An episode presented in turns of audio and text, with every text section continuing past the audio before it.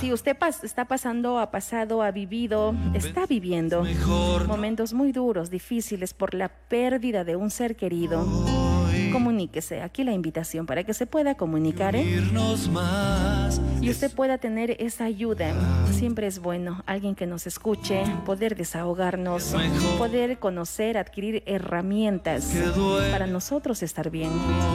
La doctora Sofía ya está con nosotros desde Funeraria Jaramillo para el día de hoy un tema muy importante. Me parece muy, muy importante el poder compartir estas, algunos pasos, algunas pautas muy prácticos para adaptarse a la ausencia de un ser querido.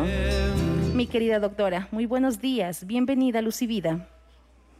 Buenos días, Silvanita. Muchas gracias por el espacio. Desde la Unidad de Atención al Duelo, un nuevo servicio de funeraria Jaramillo con su Camposanto Jardines del Zamora expresamos un cordial saludo a todas las personas que nos están escuchando en este momento. Buenos días también, doctora Sofía. Y decíamos en la introducción, no solo este servicio es para quienes han utilizado en algún momento los servicios, o de pronto son clientes, han comprado ya estos paquetes de funeraria Jaramillo. Indistintamente, está abierto este servicio para toda la ciudadanía.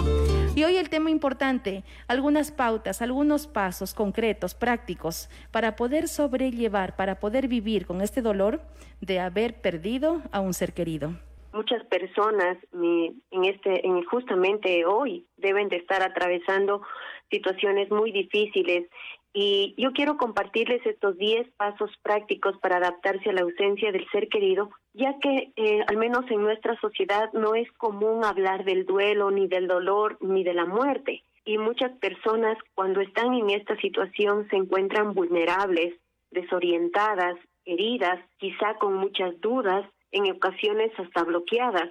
Es importante que tomen en cuenta que hay 10 pasos principales, o sea, hay infinidad de pasos, pero los 10 pasos principales son para que un poquito vayan tomando en cuenta las personas que tal vez nos están escuchando y están atravesando por una situación de duelo. Lo primero es tomar en serio las pequeñas pérdidas para prepararse para futuras pérdidas posiblemente más grandes por ejemplo, fallece una mascota en casa, entonces nosotros la tomamos en serio a esa pérdida, si es una mascota con la que hemos estado muchos años, ha compartido, y eso nos va a preparar para una más grande, como por ejemplo cuando fallecen nuestros padres o un hermano o un familiar muy cercano. El segundo paso es dedicar tiempo para dar significado a la muerte del ser querido, considerando como una oportunidad para aprender Muchas personas se hacen la pregunta, ¿por qué? ¿Por qué se tuvo que morir mi ser querido? La pregunta correcta es, ¿para qué fallece mi ser querido? El tercer paso es darse permiso para sentir.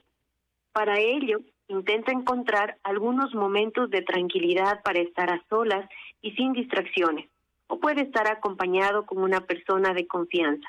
A veces intentamos ser fuertes y que la gente piense que estamos ya bien que, pronto nos hemos eh, puesto bien, pero realmente hay que darse permiso para sentir y expresar.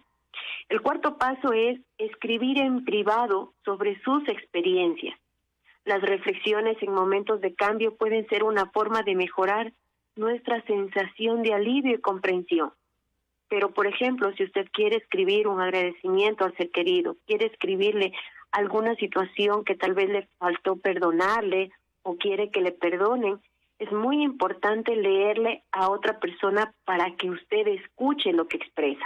El quinto paso es encontrar formas sanas de descargar el estrés, ya sea a través de la actividad, el ejercicio, el entrenamiento en relajación o centrarse en las propias convicciones religiosas. Por ejemplo, hacer meditación, por ejemplo, hacer yoga, etcétera. El sexto paso es dar sentido a la ausencia física. ¿Esto a qué se refiere? Que es necesario ir elaborando una historia coherente de nuestra experiencia para evitar idealizar al ser querido o imaginar aquello que no sucedió, ¿no? a veces, eh, sin querer, nosotros podemos tener una distorsión cognitiva y pensar que, que nuestro ser querido ha sido el mejor que ha existido en la vida y nos olvidamos a veces de las debilidades que tuvo la persona. Cuando en realidad pues la perfección no existe. Entonces tenemos que tener una historia coherente de la experiencia. El séptimo paso es confiar en alguien, como por ejemplo los familiares, los amigos, un sacerdote, un pastor o los profesionales de la salud, a las que puedan explicarles o compartirles lo que están pasando. El octavo paso es dejar a un lado la necesidad de controlar a los demás. A veces nosotros queremos en el duelo, si yo estoy triste, quiero que los demás también estén tristes o los demás también lloren. Y entonces las otras personas afectadas por la situación tienen su propia manera de elaborar el duelo y siguen su propio ritmo. Entonces tampoco no podemos obligar a las personas a que prontamente estén bien. El noveno paso es un paso muy importante que hay que ritualizar la pérdida de un modo que tenga sentido para nosotros. Un rito es una manera creativa de honrar la memoria de un ser querido, por ejemplo, a través de, de una misa, de un homenaje de vida, haciendo un altar sagrado en la casita, haciendo una caja sagrada, por ejemplo, con las pertenencias más significativas, porque esto nos permite familiarizarnos con la situación. Y la décima, el décimo paso es no resistirse al cambio. Lo mejor es abrazar estos cambios, buscando las oportunidades que presentan para el crecimiento. Realmente el sufrimiento muchas de las veces lo que nos enseña es a tener muchas habilidades de afrontamiento y, ver que la vida continúa, ¿no? A ser unas personas resilientes, que tenemos que caer para volvernos a levantar. Entonces, eso es importante como no resistirse al cambio y volver a organizarse. Estos son los 10 pasos prácticos, Silvanita y todas las personas que nos están escuchando. ¿Hasta cuándo, eh, doctora Sofía? ¿Hasta cuándo nos preguntan acá? Muy buenos días, gracias por el espacio. ¿Qué tiempo es recomendable? ¿Qué tiempo es bueno tener el altar, tener este espacio, guardar el luto, el llorar, el hablar? ¿Hasta qué tiempo es normal, entre comillas, nos pone así con negrita? ¿Es normal y cuándo ya estamos dando mucho tiempo y debemos reconocer que necesitamos apoyo? Es normal cuando sientan que ustedes han aceptado la situación, cuando ustedes puedan expresar de manera sana, de manera tranquila, el motivo por el cual falleció el ser querido. No hay un tiempo en el duelo que se diga, por ejemplo, va a durarle tanto tiempo el duelo, no. Eso depende de cada persona cómo va afrontando la situación de acuerdo a estos pasos. Por ejemplo, si dentro del primer año la persona ha podido volverse a organizar, sabe que, que está en duelo, pero sin embargo va a trabajar, sin embargo intenta comer, sin embargo cada día intenta que sea una motivación en su vida, estamos hablando de un duelo sano. Pero si por el contrario, aproximadamente ya va dos años la persona en duelo, y sigue de la misma manera como en el primer mes, de caída, sin esperanzas, con llanto, eh, por ejemplo, si ha dejado de, comer, ha bajado significativamente de peso o ha subido demasiado de peso y empieza con enfermedades físicas, ya estamos hablando de un proceso de duelo patológico, o sea, que está asociado a alguna enfermedad física o alguna enfermedad mental. Hasta allí entonces el poder identificar. ¿eh? Aquí tenemos algunas herramientas. Una persona ya pasó un año, falleció, falleció su papá y encontró el refugio fuera de su casa para no preocupar lejos de su familia lamentablemente encontramos el refugio con amistades equivocadas y lo primero que hacemos incluso es embriagarnos. ¿Hasta cuándo nosotros mismos podemos decir basta? ¿Y cómo podemos ayudar a esta persona? No acepta que necesita ayuda, no quiere acudir hasta un profesional, dice que está bien y cuando él ya no quiere, pues sencillamente lo va a dejar. Pero nos damos cuenta que no es así. La familia, ¿qué puede hacer en estos casos? En estos casos, la, la familia primero, eh, mi sugerencia es no juzgarle, no juzgarle a la, a la persona que tal vez ya está con, un, con una adicción al consumo de sustancias, no juzgarle, tampoco no interrogarle, pero sí por, por favor escucharle, porque también las personas demuestran el dolor de otra manera no especialmente, no es la forma correcta el consumo de sustancias, pero el primer paso es no juzgarle.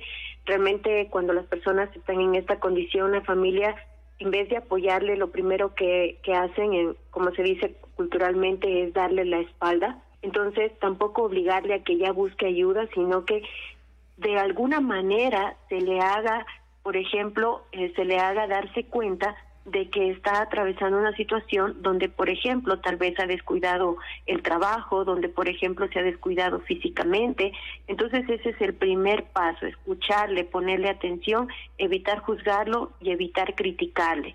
Y segundo, para que pues una persona cuando esté con consumo de sustancias tenga pues realmente una efectividad en el tratamiento, es importante no obligarle, sino que la misma persona decida, asimismo pues es muy importante indicarles que la persona realmente cuando está con un consumo de sustancias y atraviesa por el duelo, prácticamente a veces es una forma de expresar el dolor o también de castigo, ¿no?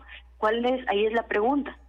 ¿Yo qué hice a mi ser querido? ¿Qué me hizo que me castigó tanto? Y otra cosa, nosotros tenemos que considerar que no somos los dueños de la vida de otras personas. Nosotros no decidimos cuándo la persona va a morir, hasta cuándo tiene que vivir. Realmente no es una decisión de nosotros, sin embargo a veces nos apropiamos y somos egoístas.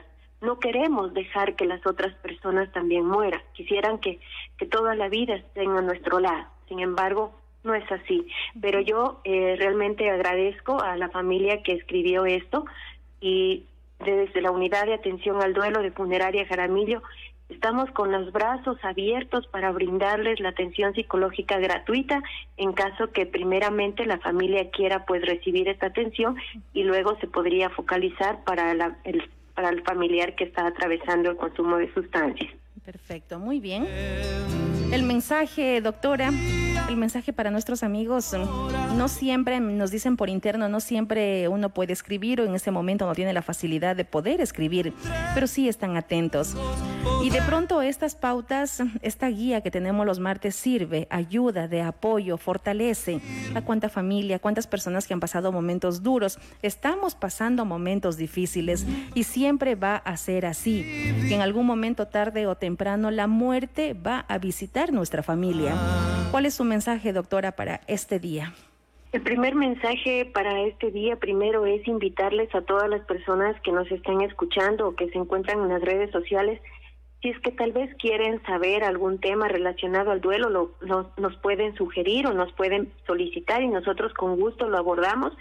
La otra invitación es de que la unidad de atención al duelo, pues como repito, de Funeraria Jaramillo, es un servicio gratuito de responsabilidad social, así que estamos pues abiertos a brindar la ayuda especialmente las personas que están atravesando un duelo por el fallecimiento de un ser querido, incluso por una mascota también.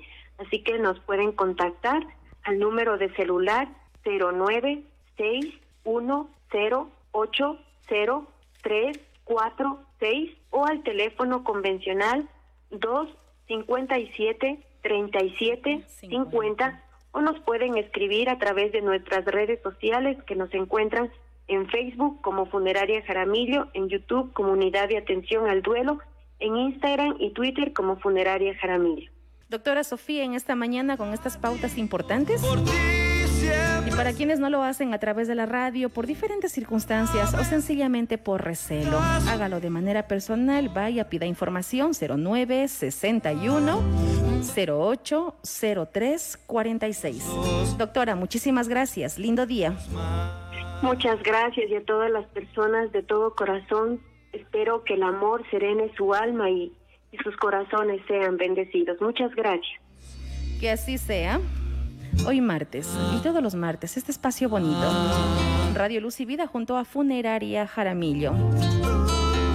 Vamos a la pausa, enseguida regresamos gracias a nuestros amigos de Facebook Live. También usted puede encontrar esta información a través de nuestra página de Facebook, Radio Luz y Vida 88.1 FM.